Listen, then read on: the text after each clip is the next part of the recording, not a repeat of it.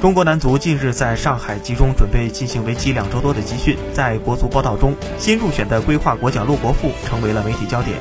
在接受采访时，陆国富坦言：“我非常开心，来中国差不多七年的时间，从今天开始进入国家队，感谢过去帮助我的人，帮助我能够走到这一步。接下来是表现的时候了。”对于球队的锋线竞争，骆国富表示：“竞争很激烈，因为都是特别好的球员。”能来国家队的都是水平很棒的球员，差距都不是很大，就看谁的状态更加出色。作为国足新人，又是规划球员，对于融入的问题，骆国富很有信心。接下来我会一点点的学习中文，几个月后，我觉得这就不是问题。我会一点点的学习，学习我的母语。